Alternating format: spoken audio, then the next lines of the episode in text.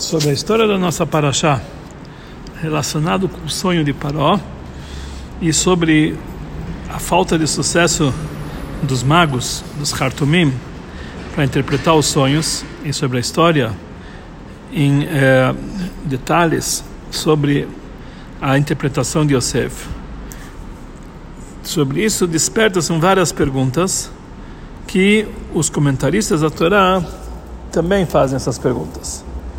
Em primeiro lugar, a interpretação de Yosef que sete vacas sete, que as sete vacas gordas e as, e as sete espigas boas demonstram sobre sete anos de fartura e as sete vacas magras e ruins e as sete espigas é, vazias e, e castigadas pelo pela seca demonstram sete anos de fome. Então, a princípio, é uma interpretação clara que qualquer pessoa pode entender do próprio sonho, conforme vai ser explicado mais adiante.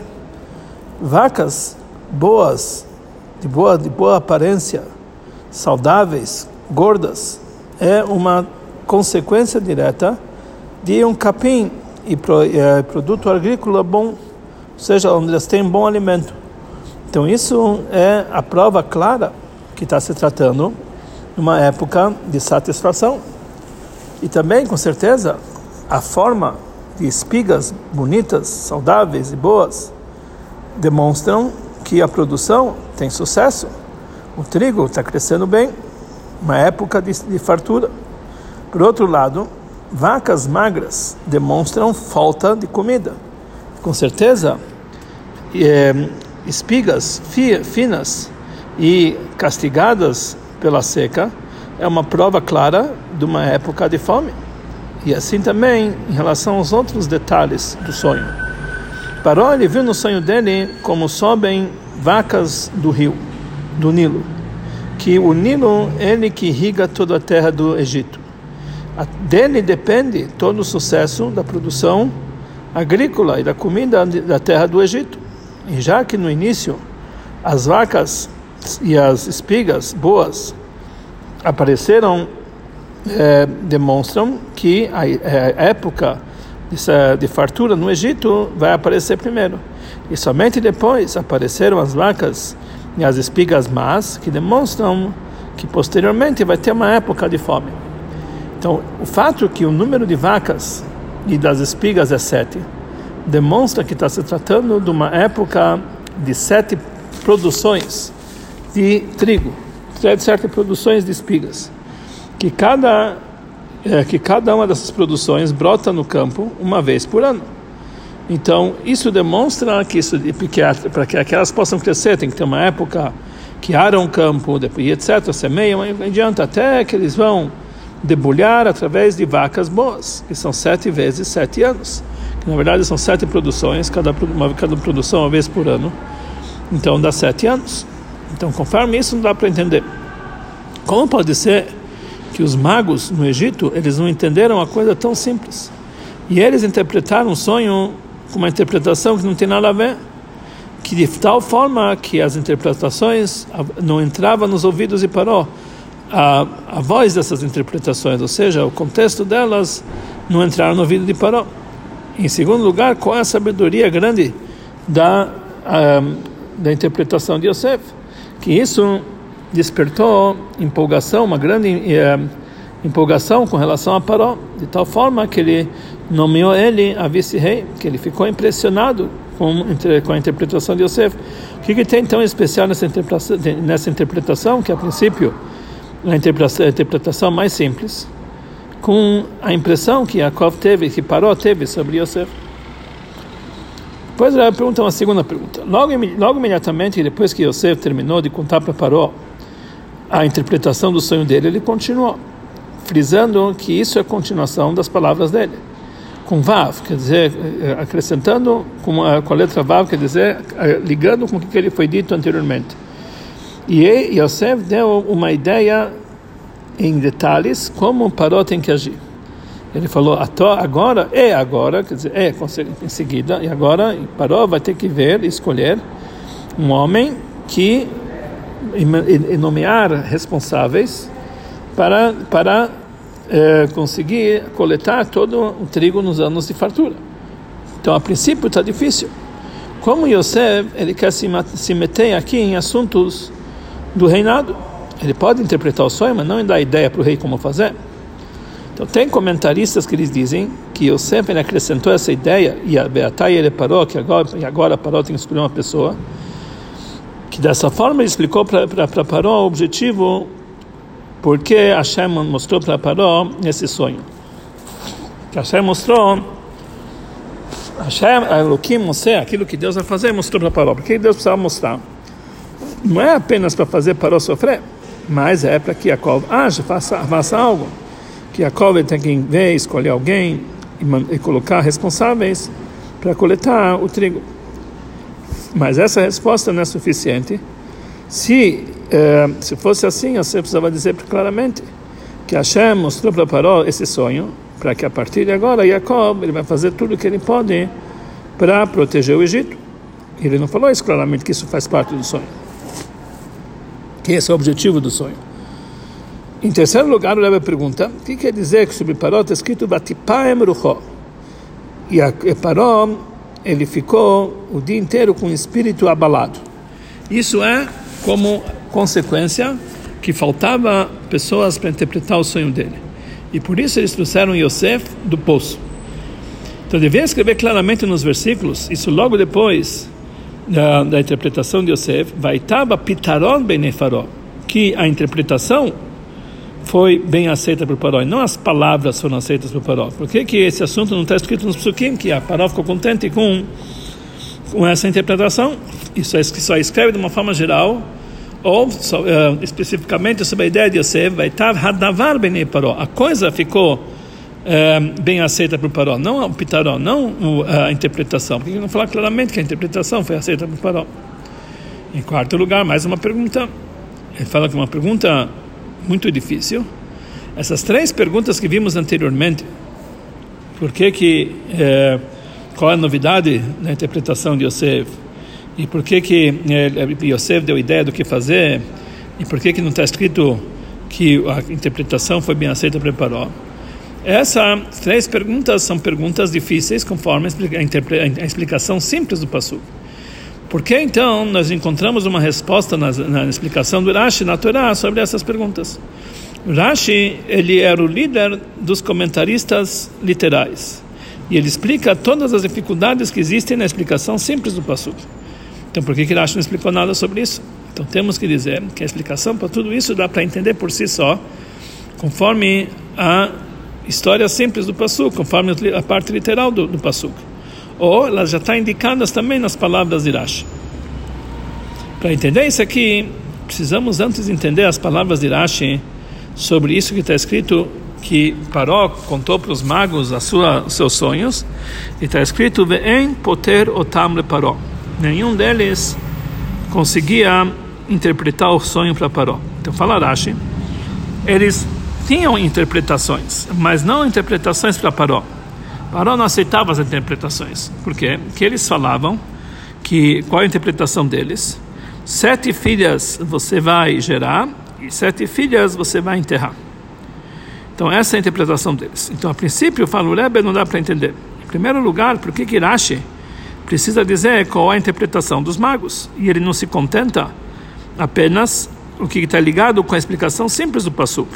Ele deveria apenas dizer que tinham, eles interpretavam para eles, mas para ele não aceitava essas interpretações. A voz dele não, não, entrava no ouvido dele. E ele não tinha satisfação nessa interpretação. Por que ele precisa dizer qual é a interpretação? O que, que isso acrescenta para nós no Passuk? E número dois, a fonte dessa explicação que essa era a interpretação dos magos, que eles diziam sete filhas você vai gerar, etc., é no Midrash. No Pasuk não tem nenhuma indicação para essa interpretação. Mas no Midrash está explicado que essa interpretação era apenas a interpretação da, do sonho das sete vacas gordas e das sete vacas magras, e não do segundo sonho. Depois ele continua dizendo no Midrash: vão vir sete eh, governos que vão é, rebelar-se contra você. Que isso simbolizava as sete espigas ruins. Por que que Rashi ele muda e ele fala que os magos eles deram apenas a interpretação de um assunto, do primeiro sonho? Principalmente quando a gente vê simplesmente que os dois sonhos de Paró demonstram dois, dois assuntos separados. E por isso Yosef ele precisava explicar na sua, na sua interpretação uma novidade. Que por que, que o sonho foi repetido? Porque Deus aí é o mesmo sonho e Deus vai fazer mais rápido. E por isso, se não fosse pela, pela esse comentário de Yosef, seria lógico dizer que os magos eles interpretaram como dois assuntos. Irashi só traz uma interpretação dos magos e nos traz a seguinte, a segunda que consta no Midrash. Então, a explicação para isso é a seguinte: que ele explica justamente é, essa interpretação dos magos, porque somente essa explicação é, é, é, ela realmente ela cabe e entra de acordo com a explicação simples do Pasuk, ela é adequada para a explicação simples do Pasuk. E por isso, conforme a explicação literal, os magos eles deram para Paró somente uma única interpretação e é essa das filhas. Então, aqui nós vamos entender também qual foi o erro dos magos, que isso causou que eles não entenderam, por que que eles não interpretaram um sonho da forma mais simples, que sete anos de fome, etc., como vimos anteriormente. E também dessa forma vai entender, vamos entender a grande novidade da interpretação de Yosef, conforme vamos ver adiante. Conforme essa explicação do Rashi, nós vamos entender também que é impossível dizer que, conforme Rashi, a novidade de Yosef foi, como foi escrito no Midrash, que, é, que ele falou no início da sua interpretação, que o sonho de Paró, ambos os sonhos, é um sonho só.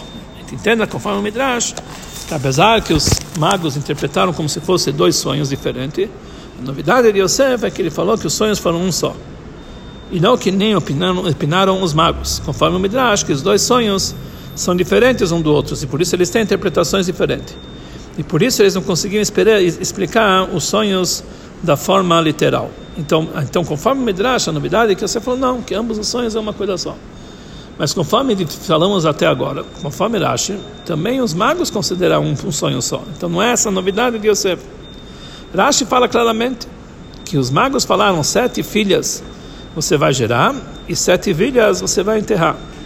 Ele, e ele não acrescenta uma interpretação especial para o segundo sonho. Então isso é uma isso é uma prova que conforme a ideia de Rashi, conforme a explicação do Pasuk e não conforme o Midrash, os magos entenderam também que só existe aqui um único sonho. O Abravanel, que foi um grande comentarista da Torá, ele acrescenta sobre tudo que foi dito anteriormente que a diferença entre os magos e Yosef era da maneira como eles viam de uma forma geral os assuntos do sonho do sonho e suas interpretações. Os magos eles conheciam a sabedoria de interpretar sonhos.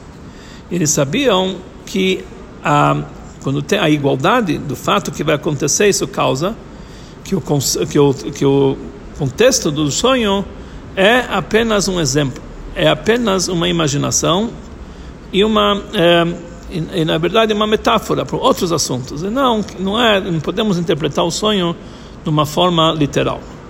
E por isso, assim era a ideia dos magos em sonhos. No sonho nunca fala de uma forma clara, sempre de uma forma metafórica. E por isso eles interpretaram o sonho de uma forma tal que as vacas e as espigas não podem não são não são interpretadas da forma literal, mas apenas um exemplo e uma metáfora, uma indicação sobre sete filhas e sete reinados. Por outro lado, Yosef entendeu com a sua profecia e não conforme o seu conhecimento de interpretar sonhos pela natureza, ele conheceu a verdade que esse sonho não é que nem os outros sonhos, que eles são inspirados por metáforas e comparações, e por isso são apenas exemplos, mas é um, mas é um anúncio divino. E por isso temos que entender que as vacas e as espigas simbolizam algo literal, simplesmente vacas gordas, espigas gordas que, que simbolizam fartura. Mas, conforme isso é a explicação do Bravanel. Então, por isso, ele, por isso ele explica por que que os eh, magos não interpretaram da forma literal, que nem Rashi entendeu, que nem que nem que nem eh, o Yosef eh, interpretou.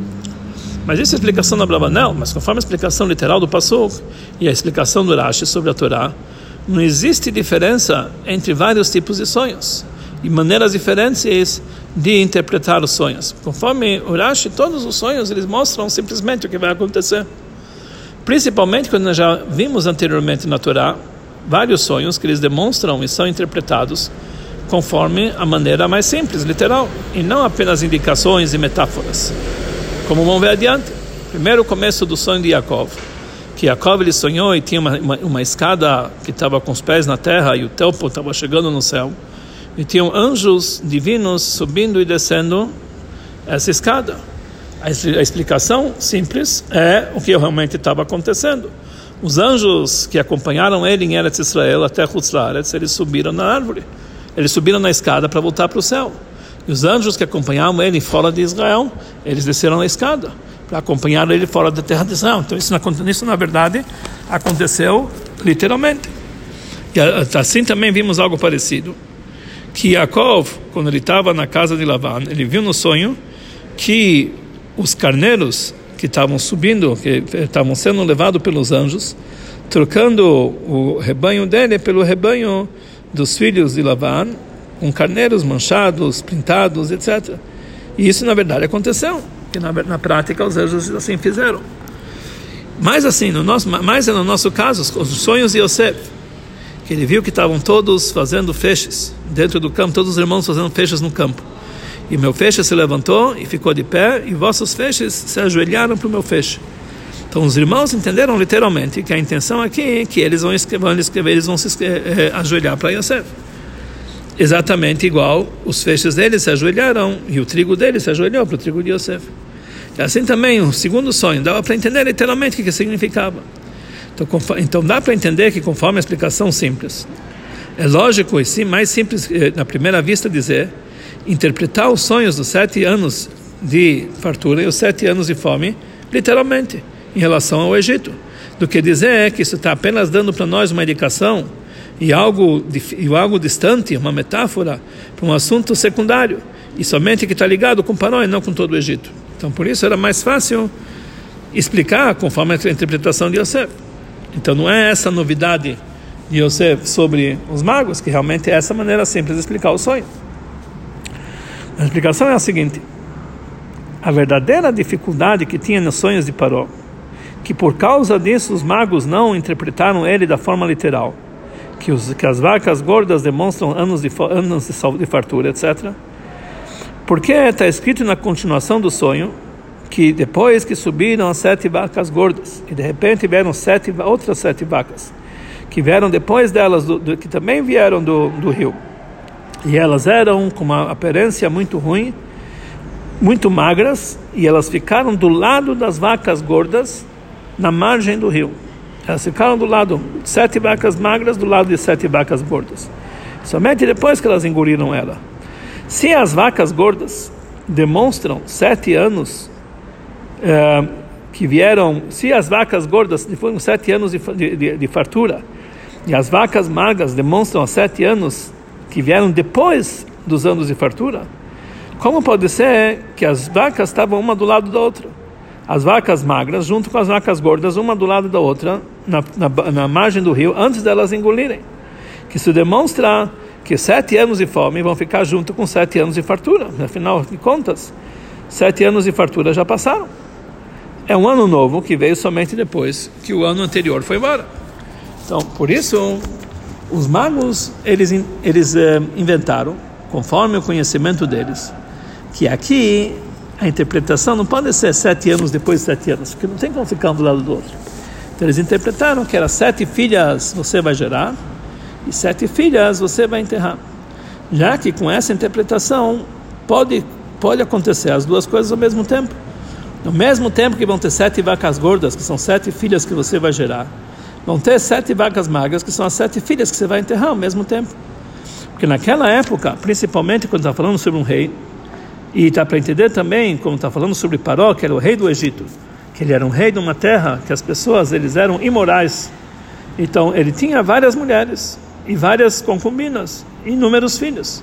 Então pode ser que no mesmo tempo que ele ia gerar sete filhas, Alguém ia acontecer que nesse mesmo tempo outras sete filhas ele ia enterrar, que eram sete filhas diferentes. Então pode ser que as que as duas que, que os dois grupos de sete podiam estar ao mesmo tempo.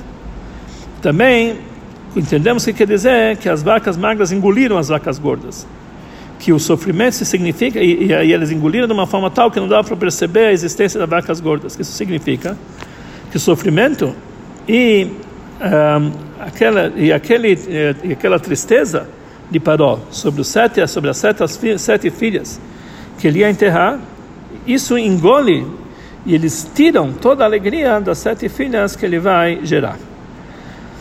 Diferente quando nós falamos a outra explicação do Midrash, que sete reinados você vai conquistar e sete reinados vão rebelar-se contra você, que é impossível, né? não é uma coisa comum que isso vai acontecer ao mesmo tempo. Um rei, ele não, ele, ele não guerreia ao mesmo tempo com sete reinados. Somente depois que ele conquista uma, um país, aí ele passa para um outro país, assim por diante. Então esse é o motivo porque Rashi ele traz a interpretação dos magos, dizendo das sete filhas que você vai gerar e as sete filhas que você vai enterrar. E ele não apenas fica contente com essa explicação, mas ele fala que a voz delas não, não entraram no ouvido de Paró. Que daqui ele está dizendo o motivo que por qual a interpretação do, do, do, a interpretação, a interpretação dos sonhos deles não foi numa forma literal, porque está falando sobre sete é, que a forma literal seria sete anos de fome e sete anos de fartura, sete anos de fome, conforme a explicação de Yosef. Então, por isso essa interpretação das sete filhas não entrava no ouvido de Paró, que não, que não era, era totalmente fora do contexto literal. Então, daqui, dessa forma, nós vamos entender também que essa foi a novidade de Yosef, que ele conseguiu interpretar o sonho da forma literal. E por isso ele precisava explicar para Paró como que pode ser que Paró viu que as sete vacas margas ficaram do lado das sete vacas gordas na, na margem do rio. Então, por isso, logo depois que ele interpretou o sonho da forma simples, que as sete vacas gordas e as sete espigas gordas são sete anos de fartura. E as más, e as, e as vacas má, é, é, com má aparência, são sete anos de fome. Depois que ele interpretou isso aqui, então depois, já que nós temos essa dificuldade, por que que por causa dela os magos tentaram encontrar uma outra uma outra interpretação? Porque como pode ser que uma do lado da outra? Então por isso Yosef me explicou para Paró. Por isso Yosef ele acrescentou imediatamente na sequência como como parte da sua interpretação, não como uma boa ideia para Paró. Não, isso fazia parte da interpretação não como um assunto por si. Ele acrescentou, e agora Paró vai ver um homem sábio e inteligente, que ele vai arrecadar o trigo do Egito. E ele vai nomear eh, responsáveis na terra para conseguir coletar e, e, preparar a terra do Egito para eh, que eles possam ficar totalmente preparados para os sete anos, eh, nos, nos sete anos de, de fartura e juntar todas a, toda a comida pros, nesses anos bons e eles vão realmente fazer um grande armazenar muita comida e isso vai ficar guardado para os sete anos de fome. Daqui nós vamos entender como pode ser os dois grupos de vacas um do lado do outro. Nós vamos ver adiante. Logo no início dos sete anos de fome, desculpe, logo no início dos sete anos de fartura, já estavam preocupados para a época dos sete anos de fome. Porque nós estamos vivendo uma época de fartura. E mesmo assim, desde o início, por causa da ideia de Yosef, que na verdade isso faz parte da interpretação, da interpretação do sonho, desde o início dos sete anos de fartura, eles estavam se preparando para os sete anos de fome. Eles já estavam armazenando, preparando os armazéns de trigo para os sete anos de fome. É como se os sete anos de fome e de fartura tivessem ao mesmo tempo. Ou seja, nos sete anos de fartura já existe a preocupação pelos sete anos de fome. Já estão trabalhando pelos sete anos de fome. Já estão, isso, isso significa que no sentimento e na ação, os sete anos de fome estão junto com os sete anos de fartura. Apesar que agora é época de fartura, mas a, mas a dedicação para se preparar para os sete anos de fome, isso demonstra que as duas, dois grupos de vacas estão juntos. Assim também do outro lado. Junto na época que tinham sete anos de fome junto com sete anos de fome, tem a princípio também os sete anos de fartura. Porque nesses sete anos de fome eles estão sendo, eh, eles estão sendo alimentados pelo trigo dos sete anos de fartura. Então daqui nós vamos entender por que, que a, a, a linguagem do Pasuk vai hadavar bem paró, que a coisa ficou bem aceita por paró, bem e nos olhos de todos os seus escravos. Isso demonstra a ideia que ele deu e não a própria interpretação, apesar que a ideia que ele deu também faz parte da interpretação, mas isso a princípio parecia uma ideia separada, davar, a coisa, e não a interpretação. Então, isso que Yaakov, ele louvou Yosef, isso, desculpe, isso que parou, louvou Yosef, que ele falou, Ein navon não existe uma pessoa tão sábia, tão inteligente como você, sem mostrar o assunto principal dele. Não existe uma pessoa que interpreta sonhos igual você. Porque o principal aqui não é a interpretação de sonhos, é a ideia que ele deu. Que a grandeza da, que a grandeza da sabedoria de Yosef não se expressou no próprio, na própria interpretação que as sete vacas gordas simbolizam sete anos de fartura. Se, porque para isso, conforme, disse, conforme foi dito, não, precisa, não, não era necessário grande sabedoria. Isso dá para entender pela lógica.